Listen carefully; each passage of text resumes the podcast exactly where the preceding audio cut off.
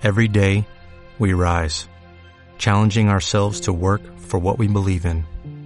At U.S. Border Patrol, protecting our borders is more than a job, it's a calling.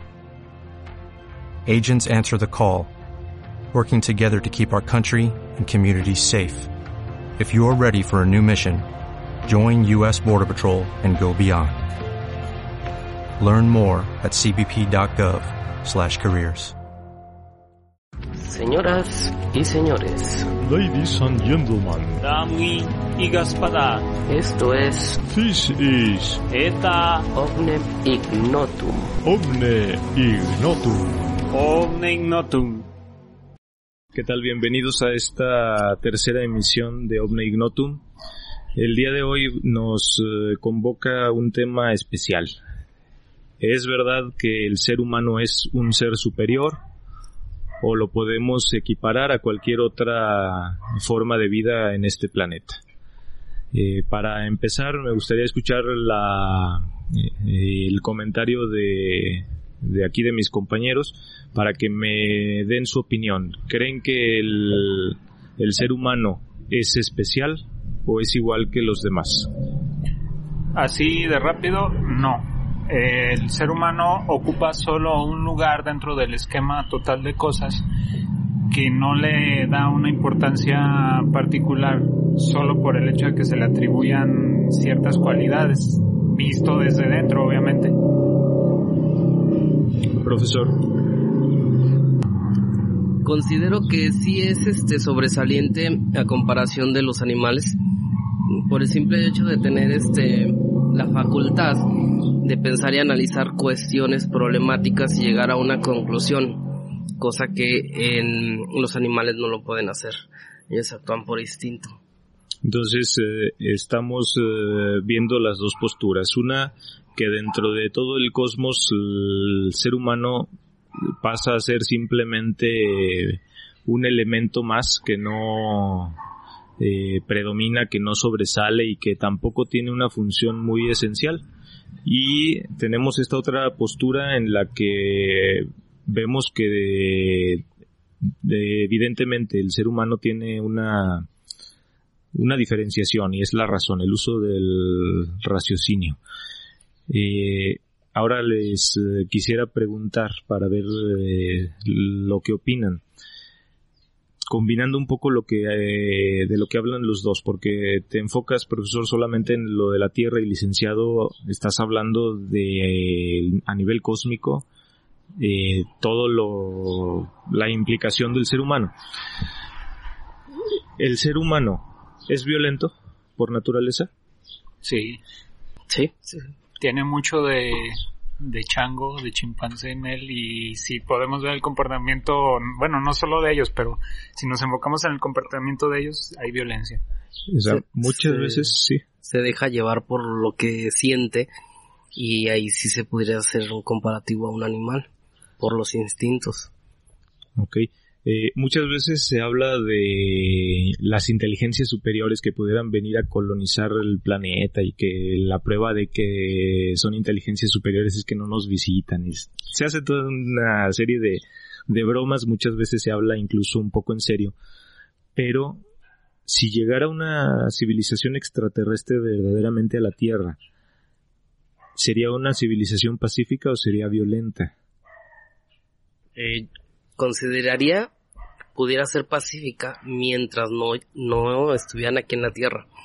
¿Por qué? Porque el ser humano siempre se siente el rey de todo.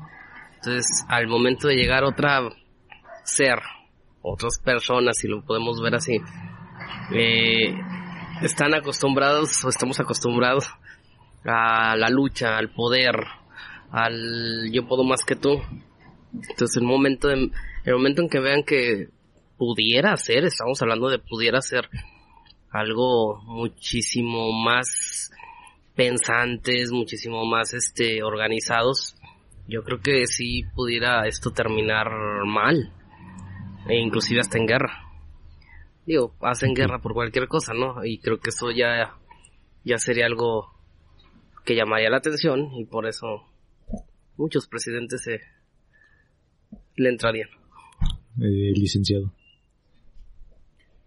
Bueno, aquí, eh, aquí la cuestión es suponer que realmente existe una inteligencia superior o inteligencia igual, pero va- vamos a suponer de entrada qué pasaría si la humanidad de algún momento a otro logra trascender su estado de violencia y de repente se, se pone de acuerdo para lograr cosas más grandes. Yo creo que lo mismo hubiera, pasaría con una civilización que llegara hasta aquí, suponiendo que no seamos así como que la orilla del universo y que por eso nadie nos ha encontrado aún.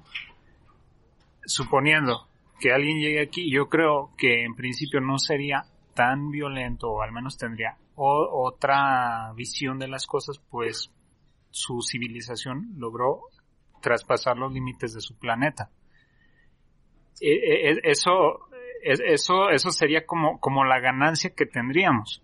La cuestión en contra, y, y eso sí es algo que nos debería de poner a pensar, es que definitivamente sean pacíficos, sean violentos o no, ellos van a traer sus propios intereses para con para su propia civilización. No creo que, bueno, puede ser, pero no creo que sean tan altruistas como para decir, ah, mira, estos pobrecitos están perdidos en su búsqueda de la evolución, vamos a darles un poco de, ayuda para que se vuelvan buenos. No, yo creo que ellos van a traer aún así sus propios intereses y como, como dice el profesor, allí sí concuerdo un poco, por muy pacíficos que sean, por que, que sean como el segundo Mesías eh, venido a la tierra, la violenta humanidad, La Sí. parucía de Quetzalcoatl. la parucía de Quetzalcóatl, este, la violenta humanidad va a haber una amenaza. Siempre vamos a estar viendo una amenaza ante cualquier cosa que sea desconocida. Aún así sean los seres más pacíficos o si en algún momento llegamos a otro planeta y vemos allí a unas, unos seres avanzados pero pacíficos, vamos a intentar destruirlos con tal de el poder. Yo creo que el, poder es la palabra clave que, que acaba de decir el profesor. Les eh, comento mi tren de pensamiento. El ser humano es violento por naturaleza. Empecé con esa pregunta y creo que sí. Y creo que la violencia ha sido la razón por la cual pudo subsistir, por la cual sobrevivió a los neandertales, por la cual eh, destacó de entre los primates y por la cual llegó a ser lo que es ahora. Ahora, si consideramos que el nivel de ciencia y de tecnología al que hemos eh, logrado acceder no nos ha permitido a nosotros salvar las eh, distancias enormes eh, en el cosmos para llegar por lo menos a explorar otros lugares en donde pudiera haber vida. Si consideramos que hay un contacto de vida extraterrestre, esa vida extraterrestre tuvo que haber salvado esas eh, distancias, haber desarrollado esa tecnología, haber desarrollado esa ciencia y por lo tanto, eh, si, se, si tuvieron que haber hecho eso, deberíamos estar suponiendo que ellos, al igual que nosotros, triunfaron evolutivamente en su planeta y por lo tanto también tienen este instinto de violencia que los que les permite o que les permitió dominar el planeta. Yo creo que si hay contacto extraterrestre, necesariamente tendría que ser violento. Porque necesariamente la evolución los tuvo que haber hecho competitivos para sobrevivir y para desarrollar una ciencia y una técnica mayores a las que nosotros tenemos. No sé si estén de acuerdo conmigo. Yo parcialmente. Yo considero que sí, la, violencia ha hecho evolucionar al ser humano. Pero qué tal si ahí estamos viéndolo todo muy antropocéntricamente. Es decir, estamos midiendo otra vez desde nuestra perspectiva y estamos excluyendo la posibilidad de que a partir de cierto punto ya no sea la violencia la el factor clave de la evolución. Que sea la competencia. La competencia no tiene que ser necesariamente violenta. Competencia existe, o sea, hasta entre las plantas. Y las plantas, la mayoría, porque sí hay plantas violentas, bueno, eh, tienen competencia. Bueno, considerando esto, yo creo que en, en este aspecto no podemos decir que sea violento o no. Lo que sí es, y que tenemos que tomar en cuenta nosotros, es cómo la humanidad lo afrontaría. Y queda la cuestión esta que pues a lo mejor ya estamos un poquito desviándonos. O sea, dentro de los parámetros de la humanidad, sigue siendo o no relevante con respecto al, al resto de criaturas.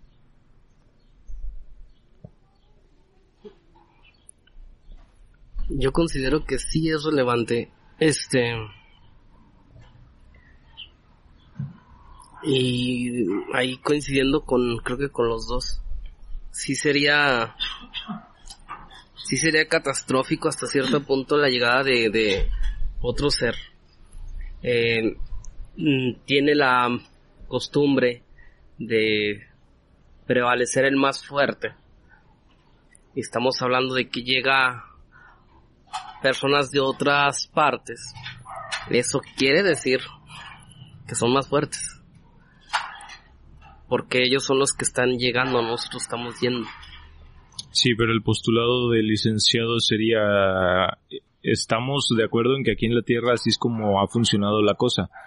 Porque ellos no podrían haber llegado a un conocimiento superior que les haya permitido superar esa barrera de la del tener que competir por competir. Eh, que ellos hayan logrado quizás llegar hasta acá porque han entendido que la sinergia es mejor que la competencia. Así es, o sea, la violencia no puede ser el único factor clave en, en algún logro. Tú y yo podemos estar compitiendo y peleando ahorita, o nosotros tres, pero creo que podemos lograr mucho más en lugar de pelearnos si logramos un acuerdo mutuo con diálogo. Esa es otra forma de pasar al siguiente paso de la evolución. Al siguiente paso. eh, en, el, en, el, cuarto episodio ya lograremos salvar los problemas gramaticales, pero vamos avanzando poco a poco. Disculpen, es que el idioma de la Tierra es tan...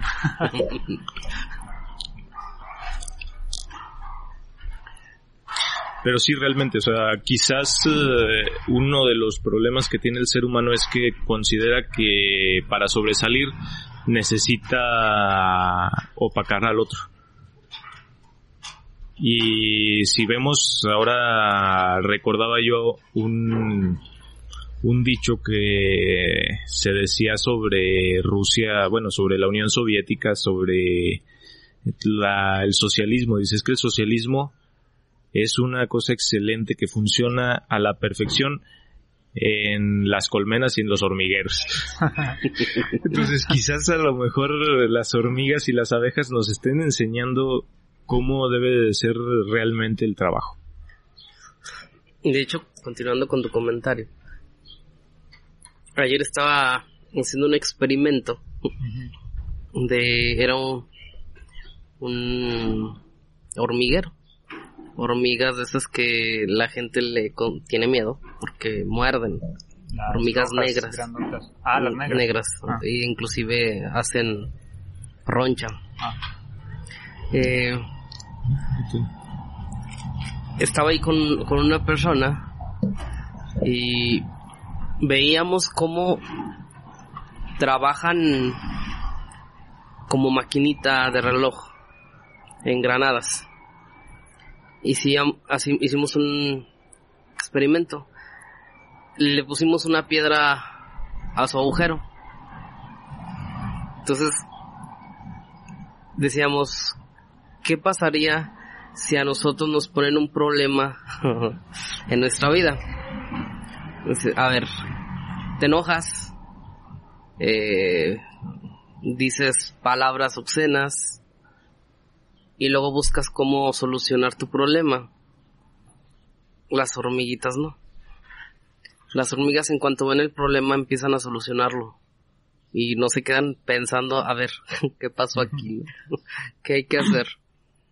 Fue interesante puesto que se organizaron como quién sabe. Y entre varias tomaron la piedra y la quitaron. se, me hace muy, muy interesante la forma en cómo trabajan las hormigas. Es algo impresionante. Yo creo que el ser humano debería ser algo parecido. O sea, poder lograr, lejos de buscar un problema, mejor buscar soluciones. Y eso me acordita por el comentario aquí del ingeniero. Sí, bueno, un comentario al, margen eh, con respecto a lo que dice el profesor. Eh, yo de niño, mis experimentos eran totalmente basados en el comportamiento de las hormigas. Por eso, bueno, junto con los delfines y las abejas, las hormigas son de mis animales favoritos. Y sí, o sea, algo pasa que, que ellas eh, se comunican, se comunican de hecho químicamente con sus antenitas, pero ellas no se ve que o se dispersen o, o, busquen allí, yo nunca las he visto peleando entre ellas. Ah, un dato curioso sobre esto, las hormigas sí pelean cuando entran en contacto con otros hormigueros por el por el, predominio de, de su de su colmena o no sé cómo se le llama su hormiguero eh, pero sí es interesante esto y algo que los humanos deberían de, aprender. No sé si a lo mejor el socialismo es, es un, un sistema político fallido porque se ha implementado en humanos y quizá el humano aún no está preparado para esto. Bien, ahorita que lo comentas, eh, con respecto a la primera pregunta que hacía aquí el, el ingeniero, es que si, si el ser humano el humano, pudiera ser parte de muchas cuestiones que hacen los animales, podría ser diferente las situaciones. Por ejemplo, lo de las hormigas, por ejemplo, lo de las abejas. La Pero habría logrado desarrollar estas capacidades superiores. Habría logrado, bueno, que llamamos nosotros superiores. No vamos a ponernos por encima de un sistema tan organizado como un hormiguero pero del razonamiento, de la capacidad de ser consciente de uno mismo. Es que yo creo que seríamos muchísimo más conscientes eh, buscando soluciones como lo hacen algunos animales, ¿no crees? Eh, como por ejemplo. Las hormigas, las ovejas, las abejas, perdón. Las abejas. Las abejas. las abejas es todo lo contrario. Eh, es, algo impresionante. Es trabajar en equipo que ni siquiera en fábricas lo pueden hacer. De hecho, hace rato cuando decían que como soldaditos, yo iba a decir como fábrica china. Como, como fábrica china y la piedra del hormiguero que les pusiste sería Trump eh, queriéndoles regresar las fábricas a Estados Unidos. Pero es que el detalle que nadie destaca porque todas tienen una función. Nos vamos ahora ya a problemas eh, de ideología política. O sea, podríamos estar debatiendo aquí perfectamente el socialismo contra el capitalismo. Sería buen tema, pero bueno, eh, yo creo que a la cuestión esta es que si hay eh, cierta superioridad por parte de algunos animales y eh, cierta superioridad por parte de uno de estos animales que es el hombre. ¿O no? ¿Eh? Yo sigo en que no. En, en que no porque, para empezar, eh, no creo que haya sido algo organizado, algo que supongamos un neandertal de hace miles de años se haya puesto a reflexionar y decir, bueno, vamos a crear una organización superior entre todos estos seres y de aquí a unos 30.000 o 40.000 años eh, vamos a ser los seres superiores del universo, del universo, de la Tierra. Eh, no creo que haya sido esto, es un mero accidente el hecho de que el ser humano esté ocupando el lugar que ahorita ocupa dentro de la Tierra, porque lo que no se puede negar es que sí ocupa un lugar de poder dentro de la Tierra. Poder, no estoy hablando de que el poder le esté De que se lo merezca. Ajá. Es, es totalmente accidental, porque el, el, ser humano nunca se lo propuso. A partir de este momento, en estos años que hemos estado viviendo, quizás sí haya una intención por mejorar esa, esa capacidad evolutiva. No sé ustedes qué piensan, pero para mí el ser humano sigue siendo un accidente. Mm, Puede que sí, pero también, por ejemplo, eh, hablando en pro de los que defienden mucho a los animales, pareciera que hay categorías de animales. Ah, sí. Hay categorías de animales verdaderamente, o sea, cuando dicen es que el ser humano no es superior, pero tampoco las ratas, ni las cucarachas, ni los animales feos son superiores. Para ellos eh, hay que defender a los perros, a los gatos, a, a todos los animales bonitos. Pero nadie aboga por eh, un mosco, nadie aboga por una hormiga, nadie aboga por un animal que pareciera inferior nada más porque a ojos del ser humano es feo o es amenazante. O, o, te voy a poner un ejemplo, no sé si llegaron a ver un, un meme, pero salía un oso panda eh, con los de PETA allí defendiéndolo y eh, no sé, salvemos al oso panda. Y abajo aparecía, no recuerdo el nombre, pero es un mono narizón de no sé qué país, que creo que es, bueno, es de Asia. Pero está feo, o sea, Debo decir que a lo mejor Australia, porque en Australia hay mucho animal eh, muy distinto a lo acostumbrado. Sí, no, no, pero este es asiático, me parece. Pero tú, tú lo comparas con un oso panda y está feo, o sea, de hecho resulta como extraño verlo, porque da la impresión de que estás viendo, o sea, ni siquiera un chango, es algo peor que un chango. Y ese animal parece, es, le aparece así como una lagrimita llorando porque nadie lo defiende a él y, y siendo que está aún más amenazado que los osos osos panda y de hecho está más amenazado porque no tiene quien abogue por sus Quien lo defienda. quien lo defienda Entonces estamos hablando de que verdaderamente categorizamos. Pues no digo que haya categorías, más bien que nosotros como seres humanos categorizamos. Categorizamos y consideramos que hay ciertos animales que merecen más nuestra atención que otros. Podemos categorizar algunos como inteligentes. Los delfines, los cuervos. Podemos categorizar a otros como organizados, las abejas, las hormigas.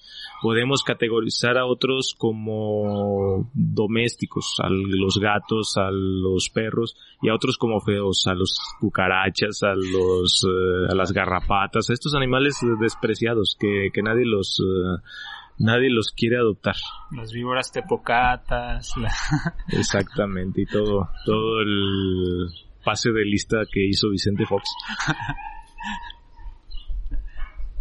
Entonces, eh, es eh, correcto que al estarnos preguntando sobre la superioridad del ser humano, despreciemos, eh, o sea, si queremos defender que no sea superior, despreciemos especies de otros animales que creemos que son inferiores.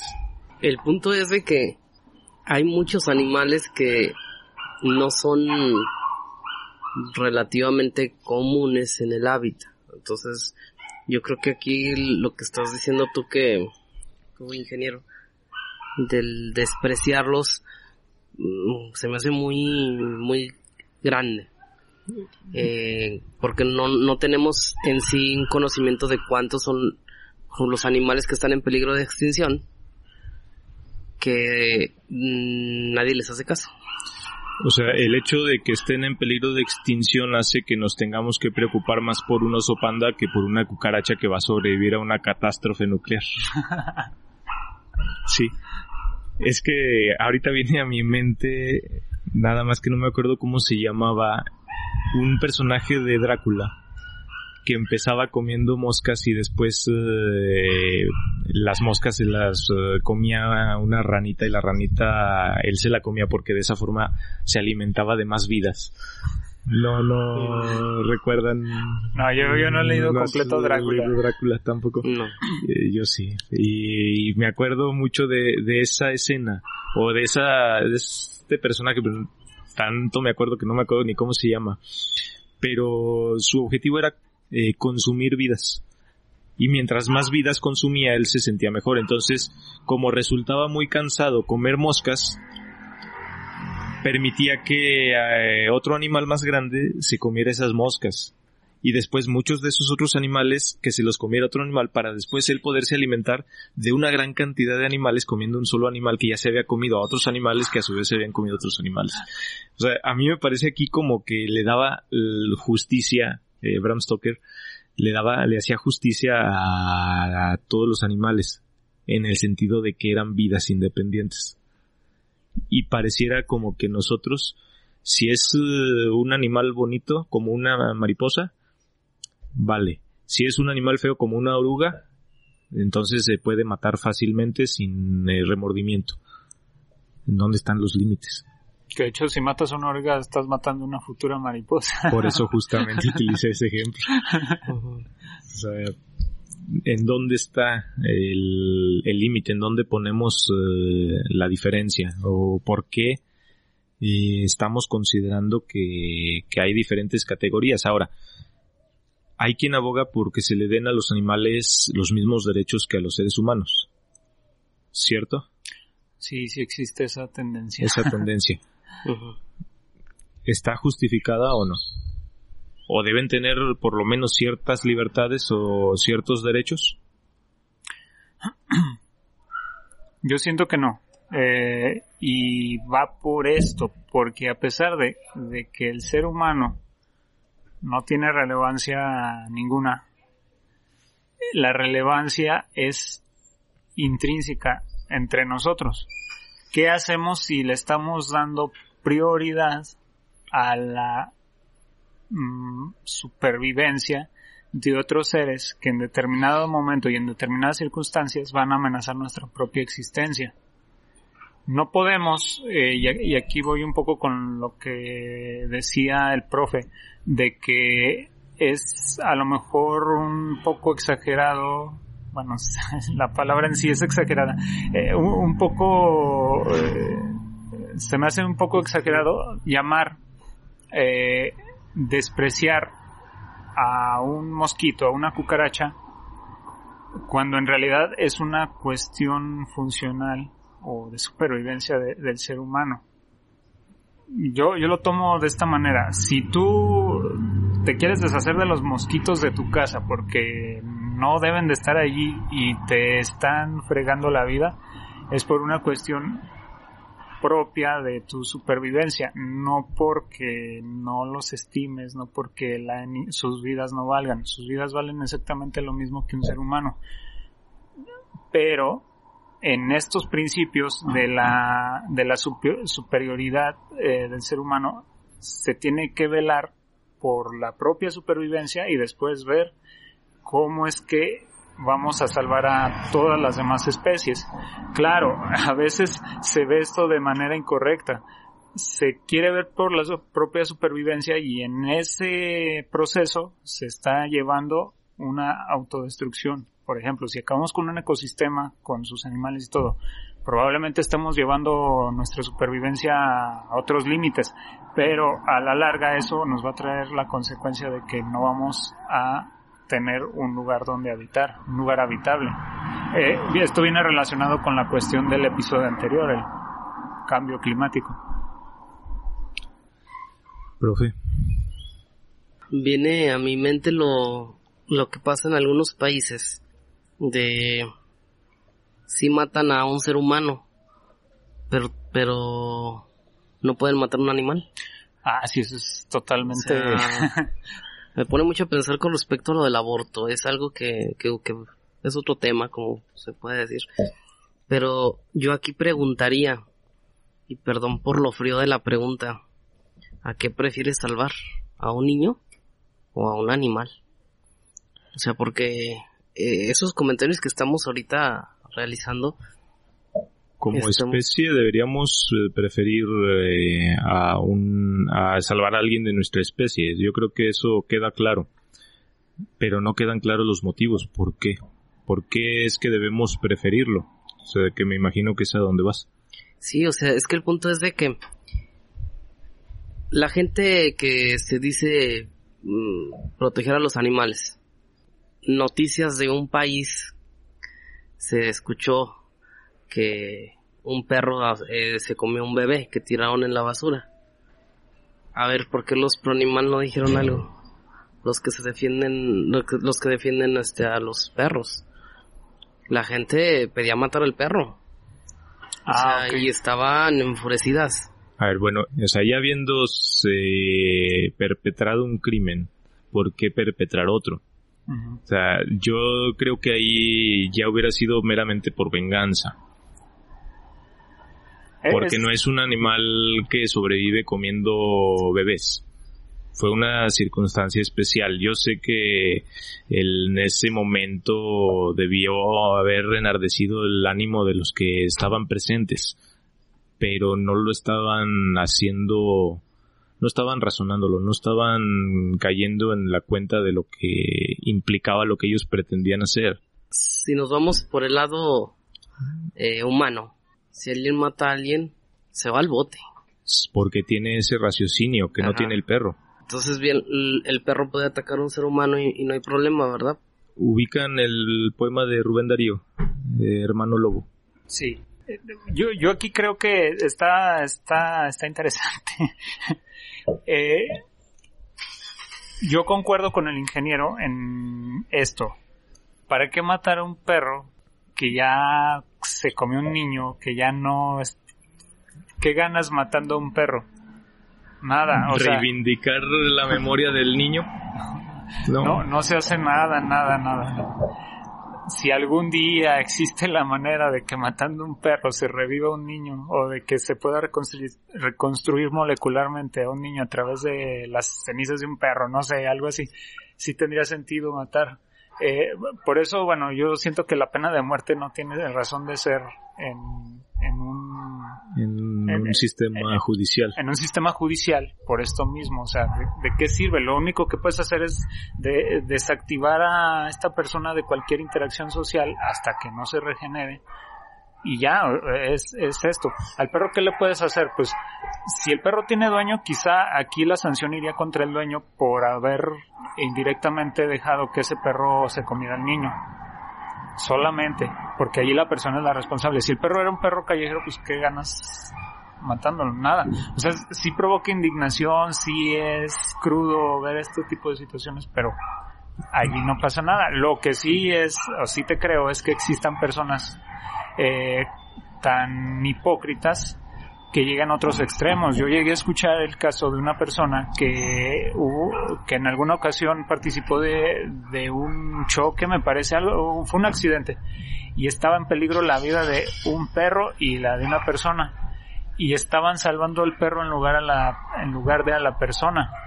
Eso sí es algo hipócrita. Sí, ahí sí o sea, no sé si han escuchado hablar del experimento mental. Contesten eh, lo siguiente.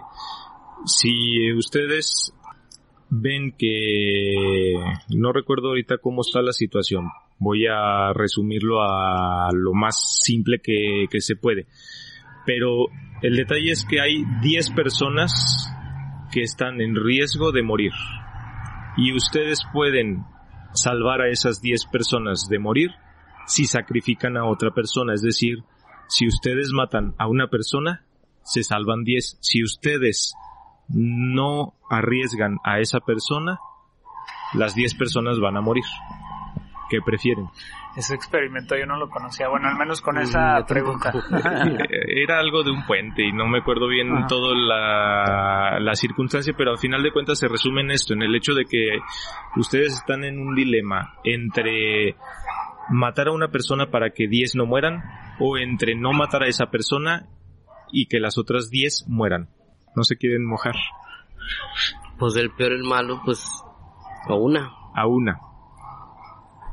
Yo buscaría las últimas alternativas. Eh, estamos hablando obviamente de, este tipo de experimentos que gente muy conciliadora como tú, licenciado, eh, va a querer decir, es que debe haber otra opción. Considera que solamente existen estas dos opciones.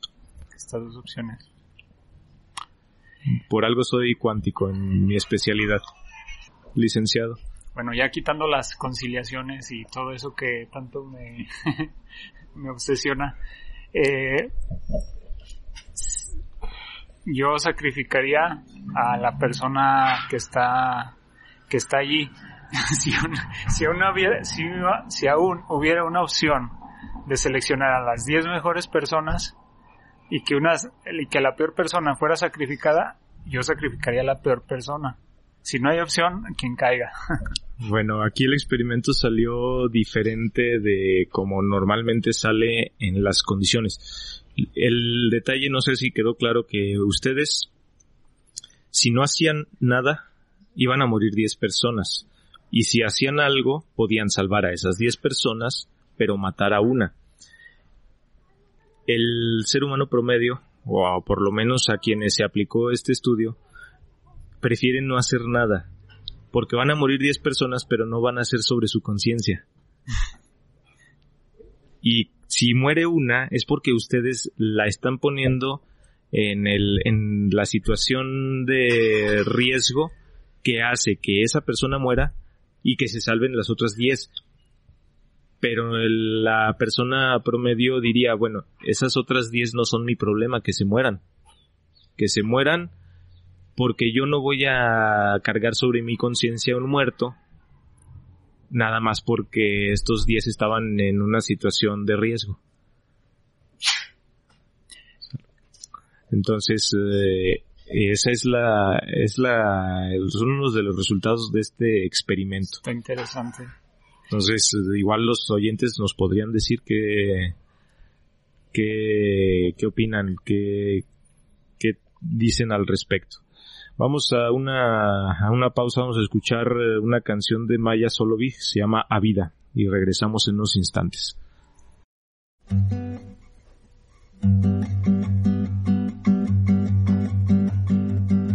Eu vou dançar quando eu sinto algo dentro, algo que não devo levar.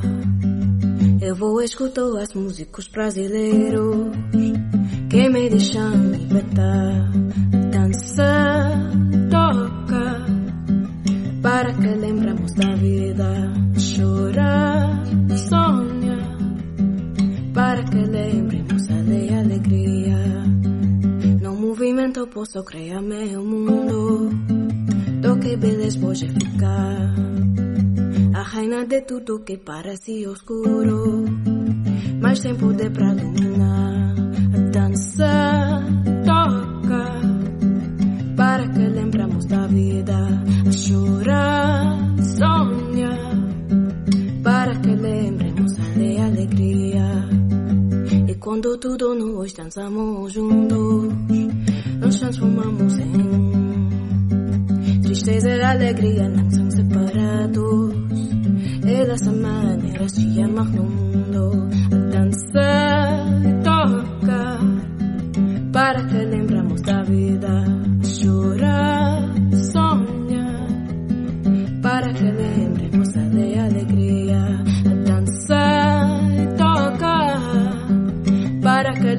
da vida. Chorar, sonha para que lembremos, para que lembremos, para que lembremos, ale, ale, para que alegría. Acabamos de escuchar A Vida con Maya Solovi. Eh, continuemos ya un poco ya sin dilemas eh, morales. ¿Qué hace diferente al ser humano, pues? Hablábamos del raciocinio, pero ¿el raciocinio es lo único que lo hace diferente? ¿O qué características le da al ser humano el tener raciocinio? El ser humano razonando y haciendo las cosas bien, creo que puede lograr varias cosas, incluso para el beneficio de otras especies. Bueno, esto es relativo, porque ¿cómo podemos saber que es beneficioso para otras especies lo que, lo que hagamos? Cualquier cosa que hagamos. No sé. No sé si a lo mejor a los perros, por protegerlos, los estamos haciendo más, eh, más indefensos, mm, Vulnerable. vulnerables, y a lo mejor le estamos acarreando un mal para su especie. Puede ser, ¿eh? porque de hecho ya hay muchas especies de perros muy, muy delicados. Y todo es gracias a que se ha llevado una selección y un cuidado por parte Sí, no, no sé si han visto el meme este de los de estos perros eh, en la Edad Media pelearon y tu perro se asusta con pirotecnia. Vamos a ver. Sí, a, a lo que me refiero es, es a eh, este cuidado, pero yo siento que el ser humano sí puede lograr algo en beneficio de otras especies. Habría que saber, habría que saber cómo. Exactamente, o sea, lo más probable es que mientras menos nos metamos, menos interferimos con su propio eh, con su propia evolución y con su propio ciclo, porque a final de cuentas efectivamente modificamos los entornos. Hay algunas especies que prevalecen. Ahorita, por ejemplo, y ya hablando también de vida vegetal, recuerdo que se intentó hacer, bueno, yo no porque yo soy más joven que eso, pero leí en alguna revista de los años 60 que se intentó hacer un tren que atravesara el Amazonas.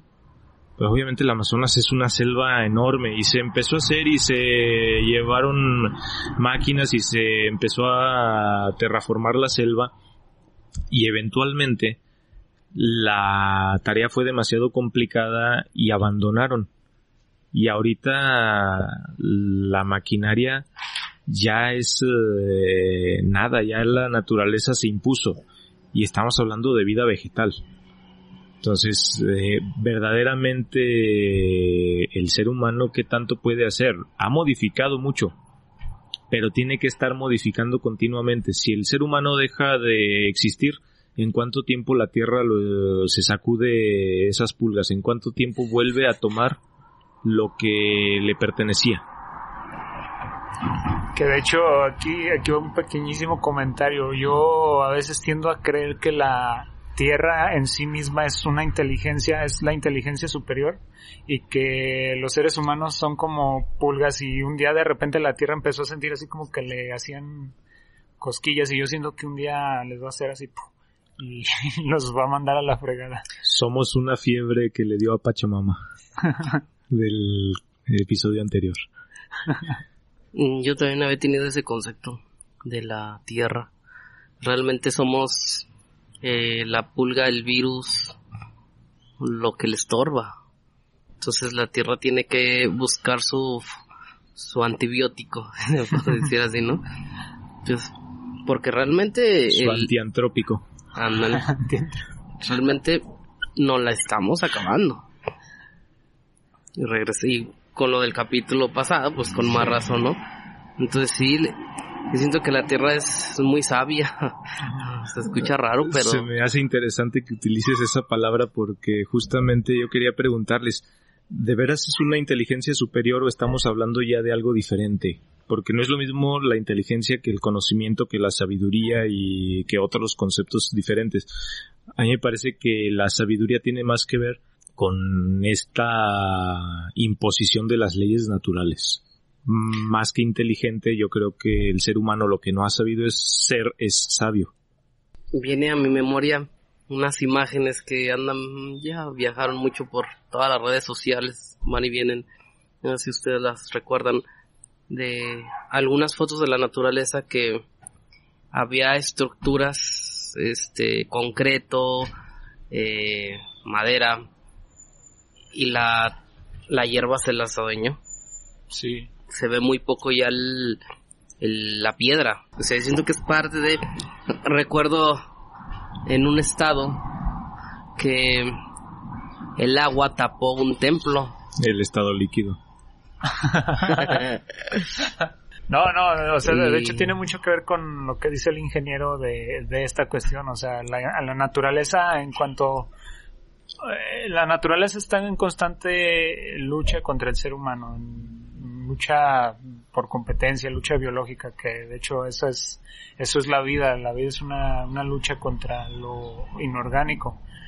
Eh, en, en una en una competencia desigual donde el ser humano usa maquinaria, usa tecnología, va a ganar. Si en determinado momento algo pasa que eh, algo que no tenga previsto, va a ganar la naturaleza y no va a quedar rastro de nada del ser humano. Yo diría hasta cierto momento y hasta cierto punto gana el ser humano. Hasta cierto. Ajá, porque inclusive cazas cómo brotan las raíces de los árboles. Sí. Entonces, Sí, claro. sí, sí, sí, sí. O sea, pero ganaría el ser humano si es que el ser humano no se destruye antes. Si es que no termina con toda la biodiversidad que le da vida. Estamos urbanizando prácticamente todo el planeta, pero no hemos encontrado la forma de comer eh, cemento.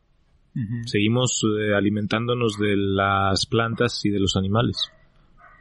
Entonces, eventualmente podemos terminar con el suministro que nos permita seguir viviendo y, y no es que la naturaleza se deshaga de nosotros, es la misma evolución que sabiamente eh, nos da la capacidad de exterminarnos a nosotros mismos.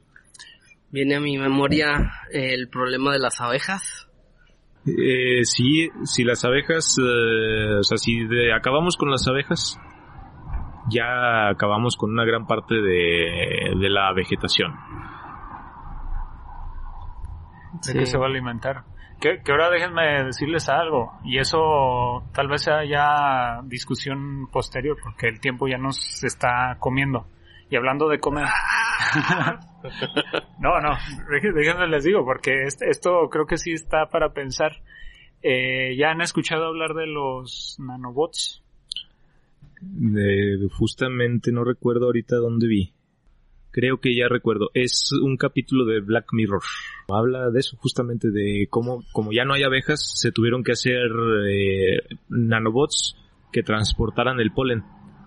Y después eh, hubo alguien que tomó posesión de la, del control de, de estos nanobots, controlando prácticamente al mundo. Sí, y, y aquí entra la parte de la inteligencia artificial, otra, otra, otra inteligencia diferente de la del ser humano, que si llegara a tener el control, que si llegara a ser autónoma, ¿qué pensaría de nosotros? Y eh, iba a lo de los nanobots, a, a por esto, por lo que dice el ingeniero, ¿qué pasaría si de repente ellos dicen, bueno, pues vamos a comer y empiezan a comer materia orgánica y la única materia orgánica que queda somos los seres humanos y después empiezan a comer materia y después no sé, porque supuestamente o hay algo que que dice que podrían alimentarse de materia, ¿de qué más se van a alimentar si no es de materia? Y bueno, eso ya lo veremos posteriormente en otro capítulo. Pues yo creo que estará interesante ese capítulo en el que hablemos de inteligencia artificial, del machine learning y de todas las cosas que implica, porque una inteligencia artificial va a ser capaz de tener emociones, va a ser capaz de establecer culturas, de organizarse en sociedades, de hacer lo que ahora nosotros consideramos como esas eh, características que nos hacen diferentes a los eh, otros seres. Vi un reportaje eh, la semana pasada que en China, este, están haciendo mujeres robot.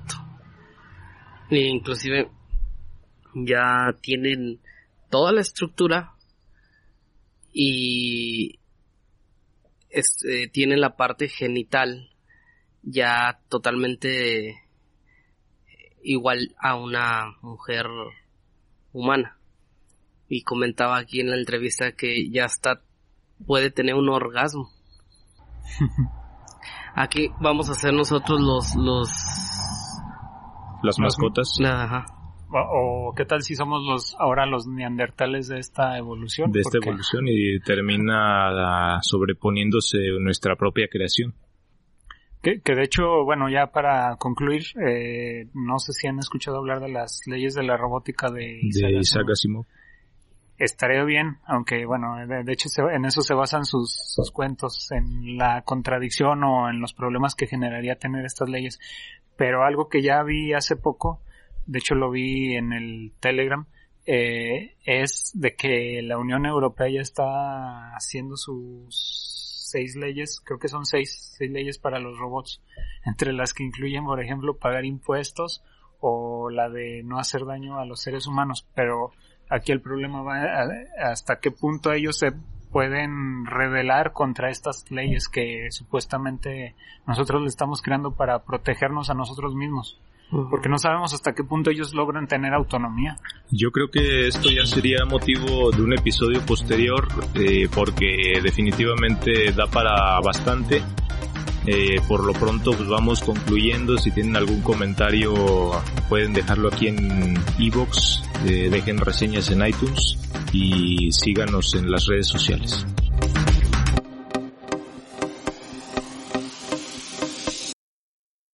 As a new Western Union customer, you can enjoy a $0 transfer fee on your first international online money transfer. Send money to your family and friends back home the fast, easy, and reliable way.